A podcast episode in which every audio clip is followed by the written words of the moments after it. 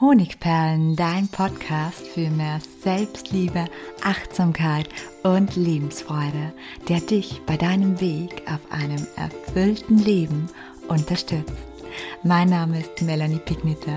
Ich bin diplomierte Mentaltrainerin, Buchautorin und Selbstliebe-Mentorin.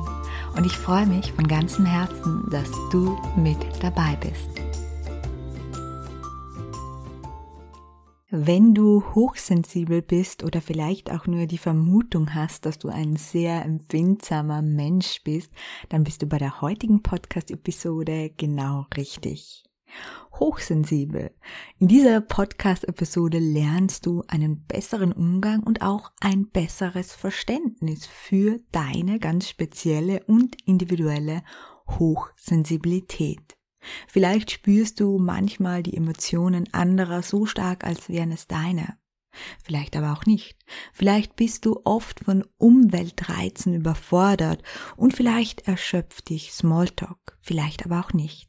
Du könntest trotzdem zu den hochsensiblen Menschen in unserer Gesellschaft gehören, denn es gibt verschiedene Bereiche der Hochsensibilität, die ich dir heute ein bisschen genauer erklären möchte.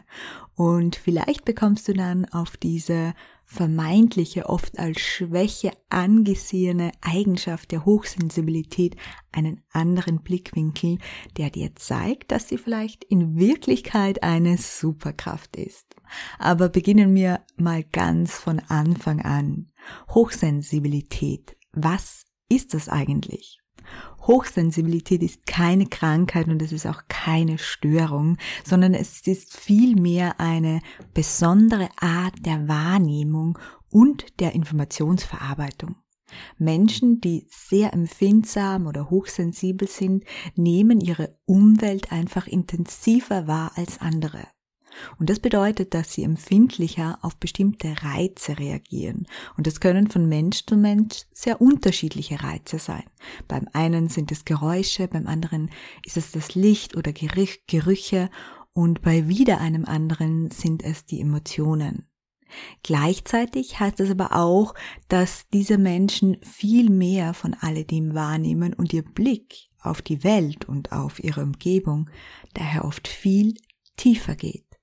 Kurzum, hochsensitive Menschen sehen und spüren Dinge, die vielen anderen Menschen verborgen bleiben. Und daher ist der Kosename Superkraft auch nicht ganz unberechtigt.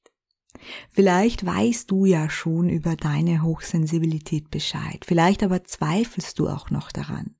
Meist liegt es einfach daran, dass es verschiedene Bereiche oder Ebenen der Hochsensibilität gibt. Und womöglich bist du im Bereich Lärm gar nicht hochsensibel, stirbst aber dafür innerlich, wenn es einem geliebten Menschen schlecht geht oder dein Magen knurrt.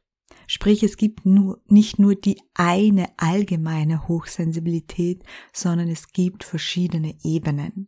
Und genau diese möchte ich dir aufzeigen. Sobald du dich in einem Bereich wiederfindest, gibt es außerdem einen Impuls für dich, wie du dich in diesem Bereich besser schützen, aber gleichzeitig auch besser entfalten kannst. Der erste Bereich der Hochsensibilität ist der die sensorische Sensibilität. Dieser Bereich bezieht sich auf die Empfindlichkeit gegenüber von Sinnesreizen, wie zum Beispiel Licht, Lärm, andere Geräusche, Gerüche, aber auch Geschmäcker oder auch Berührungen. Hochsensible Menschen nehmen oft subtile Nuancen wahr, die anderen in diesen Bereichen meist entgehen. Und die Superkraft kann sowohl angenehm sein, wenn es zum Beispiel um einen feinen Geruch von Lavendel geht, aber es kann auch unangenehm sein, zum Beispiel wenn es um die polternden, lauten Nachbarn geht. Wichtig ist für dich, wenn du betroffen bist, dass du deiner Zu- oder deiner Abneigung nachgehst. Das heißt, dass vor allem du dann dich überwinden solltest zu kommunizieren, was dich stört. Was meine ich damit in der Praxis?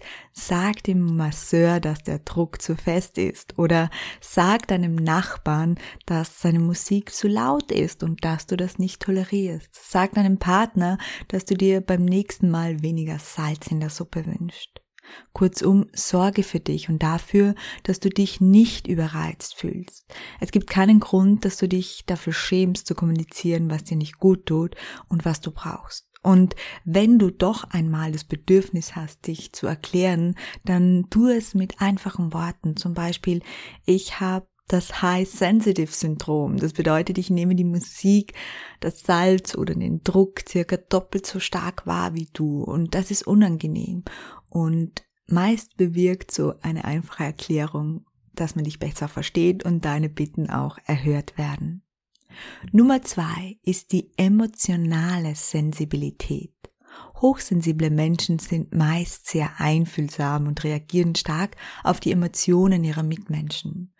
Sie können zum Beispiel die Stimmungen und Bedürfnisse anderer dadurch leicht erkennen und sie reagieren sehr rasch darauf. Hochsensible in diesem Bereich, also im emotionalen Bereich, sind demnach echte Superempathen. Sie können Menschen bereits nach wenigen Gesprächsminuten extrem gut einschätzen. Sie nehmen die Emotionen und die Gefühle eines anderen über ihre Körpersprache nach. Unbewusst passen sie ihr, sich ihrem Gegenüber sogar nonverbal an. Das heißt, ihre Körpersprache und ihre Stimme passt sich dem anderen an und dadurch erwärmen sie andere sehr schnell für sich. Sie erwärmen andere und animieren sie dazu, sich weiter zu öffnen. Ein wunderschöner Wesenszug. Außerdem sind sie ausgezeichnete Zuhörer. Sie bemerken, wenn jemand traurig, gestresst oder glücklich ist, und zwar selbst dann, wenn die Person versucht, es zu verbergen. Und diese Fähigkeit kann gerade in Freundschaften oder auch anderen Beziehungen äußerst wertvoll sein. Neben den positiven Aspekten gibt es aber oft auch zwei unterschätzte Herausforderungen, die dieser Bereich der Hochsensibilität mit sich bringt, nämlich erstens das Mitleiden. Hochsensible fühlen sich tief mit ihrem Gegenüber verbunden, so dass sehr oft Mitleid entsteht. Der Unterschied zwischen Mitfühlen und Mitleid ist, man spürt das Leid des anderen fast schon so, als wäre es das eigene. Und viele leiden daher auch oft am sogenannten Weltschmerz, wenn sie Superempathen sind beziehungsweise im Bereich Emotionen hochsensibel sind. Daher ist es für alle Betroffenen wesentlich, dass sie sich nach einem Gespräch, bei dem Mitgefühl entstanden ist, bewusst davon befreien.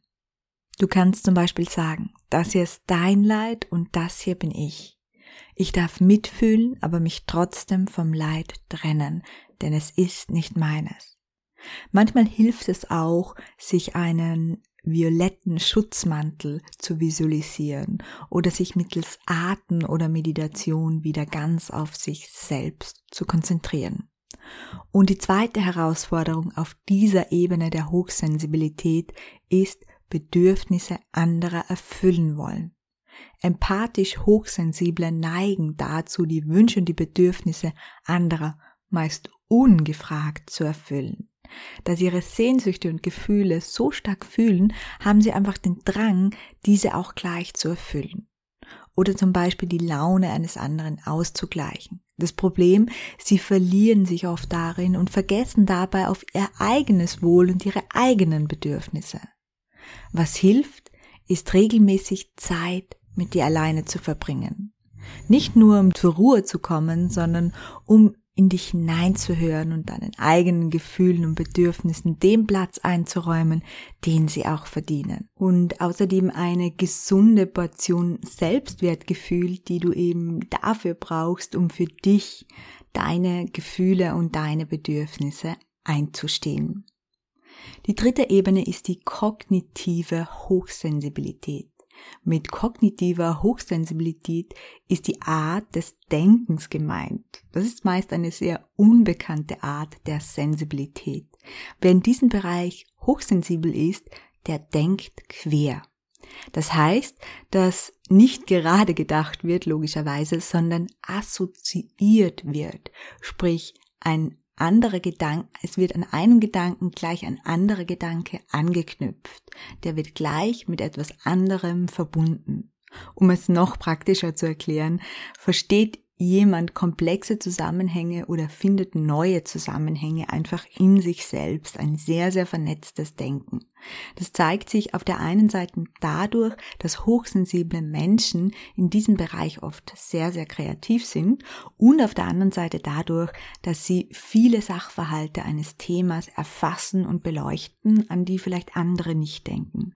Dazu gehört allerdings auch, dass sie sehr viele Eventualitäten durchdenken. Der Vorteil, wenn du ein kognitiv hochsensibler Mensch bist, der eben irgendwie anders denkt als die meisten, ist, dass du kreativ bist, dass du neue Gedanken hervorbringst, neue Ideen, vielleicht sogar Texte, Bilder oder sonstige Kunstwerke. Die meisten der großen Künstler unserer Zeit sind hochwahrscheinlich hochsensibel im kognitiven Bereich. Der Nachteil, ich habe schon ein bisschen eingedeutet, ist, dass du vielleicht zu viel denkst, sprich zum sogenannten Overthinking neigst und dadurch schwer zur Ruhe kommt, was sich weiters negativ auf deine mentale Gesundheit auswirken kann. In diesem Fall ist es für dich besonders wichtig, gesunde Bewältigungsstrategien zu entwickeln, wie beispielsweise Meditation, Yoga, Zeit für dich in der Natur und so weiter. Außerdem findest du hier einige Hacks auf meinem eigenen Podcast, wo es nur um, also eigene Podcast-Episode, wo es nur um Overthinking geht. Dort habe ich noch ganz spezielle Tipps für deinen Körper und Gedankentraining, um Overthinking zu stoppen. Und die verlinke ich euch gerne unten in den Show Notes. Ja, das waren einige Herausforderungen von hochsensiblen Menschen, aber auch einige Chancen. Insgesamt ist Hochsensibilität eine Gabe, eine Gabe, die es zu schätzen und zu verstehen gilt. Sie ermöglicht es dir, die Welt auf eine einzigartige Weise zu sehen und zu erleben und tiefere Beziehungen und Erkenntnisse zu entwickeln. Wenn du dich in den oben genannten Bereichen wiedererkennst, könnte Hochsensibilität ein wichtiger Teil deiner Persönlichkeit sein. Vielleicht magst du dir einfach die folgende Affirmation daher heute für dich mitnehmen. Ich liebe, schätze und achte meine hochsensible Seele. Ja, und wenn dir diese Podcast-Folge gefallen hat, dann freue ich mich natürlich, wenn du auch nächste Woche wieder mit am Start bist. Und falls du noch mehr von mir und meinem Content haben möchtest, kein Gratis-Webinar und sonstige Tools verpassen willst, dann abonniere auch gerne meinen kostenlosen Honigperlen-Newsletter, den ich dir auch gleich hier unten in den Show Notes verlinke. Viele liebe Grüße, deine Melanie.